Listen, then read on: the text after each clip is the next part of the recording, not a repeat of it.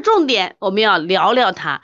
这个方子怎么记？说六味药我记不住，来三补，再记三泻，一对儿一对儿的记啊，一对儿一对儿的记。说怎么记？三补三泻六个药啊，一对儿。这里边的君臣佐使，来我们来看一下，君药是熟地黄、益精髓、滋阴的，补肾的熟地黄啊，熟地黄。熟地黄用的不是生地黄啊，熟地黄九蒸九晒的熟地黄，益精髓是不直接补肾的，君要补肾，所以这个方剂里主要还是肾阴不足，当然也有肝阴不足啊，因为两个是母子关系嘛，肝肾同源。好了，君它的一补是熟地黄啊，一补，我们再来看第二补是补山茱萸，山茱萸是。滋肾益肝涩精，重在补肝，同时也补肾，主要是补肝的。山茱萸是什么？益肝涩精的啊，那么也补肾。第三个山药补脾固精，山药补脾的嘛，这我们都知道，所以山药要多吃点。你看放到食疗里又不值钱，哎，吃起来也很好吃，所以家庭里的给孩子给你都吃点山药。它也补，主要补脾，也固肾，所以说这三味药是三补。如果简单的说，熟地黄补肾，山茱萸补肝，山药补脾，写出来，写出来啊，写出来，也可以这样写：熟地黄补肾，山茱萸补肝肾，山药补脾肾，来写出来，三补，记住了啊，三补，三阴并补啊，山药补的是脾阴，山茱萸补的肝阴。熟地黄补的肾阴，大家把它写出来。三阴并补，重在补肾。这三补出来了啊。三泻，三泻里面有泽泻、牡丹皮、茯苓。泽泻是利湿泻浊，泻的谁？肾浊，防止熟地黄补的过头了。我泻一下啊，这样就是平补平泻了。牡丹皮呢，清泻虚火，补什么？治山茱萸之温，哎，你补的上火怎么办？哎，所以说它清泻虚火，它对的是山茱萸。说泽泻对的是熟地黄，一补一泻。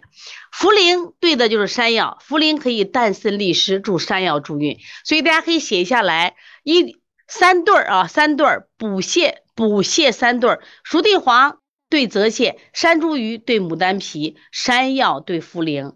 哪三个脏？肾。肝脾记住了没有？来，我们再一起复习一下啊。三补：熟地黄补肾，山茱萸补肾补肝，山药补脾。后面两个兼补肾。我们再来看一下，我们再来看一下这个三泻：泽泻对的熟地黄，牡丹皮对的山茱萸，茯苓对的山药啊。来写一下，大家可以写一下啊，写一下就记住了啊。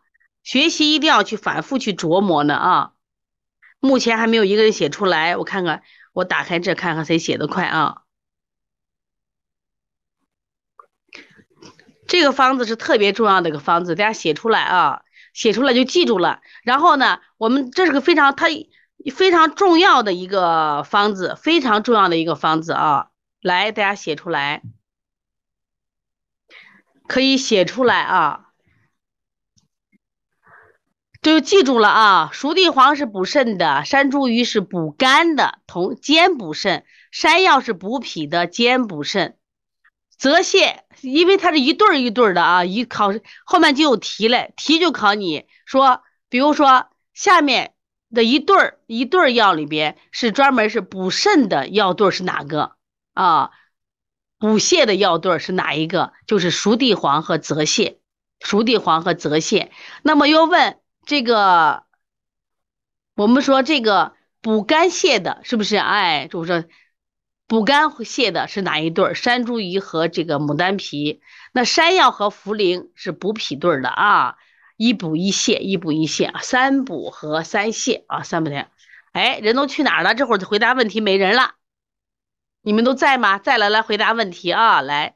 因为只有这样就记住了，所以三补是三阴并补，重在补肾；三泻是肾湿浊去虚火。对，看红尘写出来了，泽泻对熟地黄，牡丹皮对山茱萸，茯苓对山药。哎，掌声送给我们的看红尘小儿推拿。对，再来要答题了嘛，安之若素，你要答，答就记住了。其实你记住以后，我跟你讲啊，好在哪儿呢？宝妈来了，你是不是能推荐？是不是你学点知识，是不是能给宝妈能推荐呀？你说宝妈，你给宝妈讲一下，你说这个，哎，我跟你说六味地黄丸，你看你能不能吃，对不对？你说睡眠不好，所以说，我在现在问大家啊，我再问大家，刚才我们在讲这个的时候说了一下啊，不要光记，要回答问题。来，我问一下，昨天我们学了归脾汤也能治心悸，也能治不寐，对不对？那我们现在想，六味地黄丸也能治心悸，也能治不寐，它俩治的一样不一样？来，把对比说出来。来，你们说一下对比，都能治心悸，都能治心慌，都能治什么呀？都能治不寐。来说一下。那么心悸不寐中，如果有阴虚的、火旺的，是不是用六味地黄丸？如果说是心血不足、脾气虚的，就用什么？归脾汤。所以你看，那医生很了不起，医生就把重要的方子学了几个。记住，我给你讲的都是重要方子。将来啊，一个好的诊所呀，你看人生意特别好，他不过记三十到四十个方子，明白不？三十到四十个方子，所以都是一些名方在起作用的，只是在加减，明白不？所以大家一边学一边对比啊，一边学一边对比。对我们看到珊瑚糖也答出来了。泽泻对熟地黄，牡丹皮对山茱萸，茯苓对山药，搞懂啊！茯苓是泻脾湿的，牡丹皮是治什么山茱萸的热的，泽泻是什么泻这个熟地黄的滋腻的，别补多了嘛啊！这是一个考点，这是技能考试的一个重点啊，技能考试的一个重点。好了，刚才有人说这个老师，那我是不是吃错了？我手脚冰凉，我吃哪一个呀？看，我给大家说一下啊，六味地黄丸的伟大在哪儿呢？它后面的加减方特别多，我们来看一下，加减方特别多。哎，如果说你现在记笔记，我不让记，你把它划下来，看用三指，你上课一划就下来了，就把截图截下来，慢慢抄笔记去。你用三指嘛啊，会截的，看三指一划就把它划下来了啊，划下来了。哎呀，我说你看儿童健康李老师，你看看人家学习，你看看人家的学习方法，不得了呀！来，掌声送给我们儿童健康李老师。对，白立方会开药了，白立方也了不起，白立方都会开了。手脚冰凉，吃金匮肾气丸。你看啊，看见没？你看他加减方，我们选了五个，五个，是不是都有六味地黄丸？前面加了一味药或两味药。肾气丸补肾助阳，如果手脚冰凉，吃什么肾气丸呀？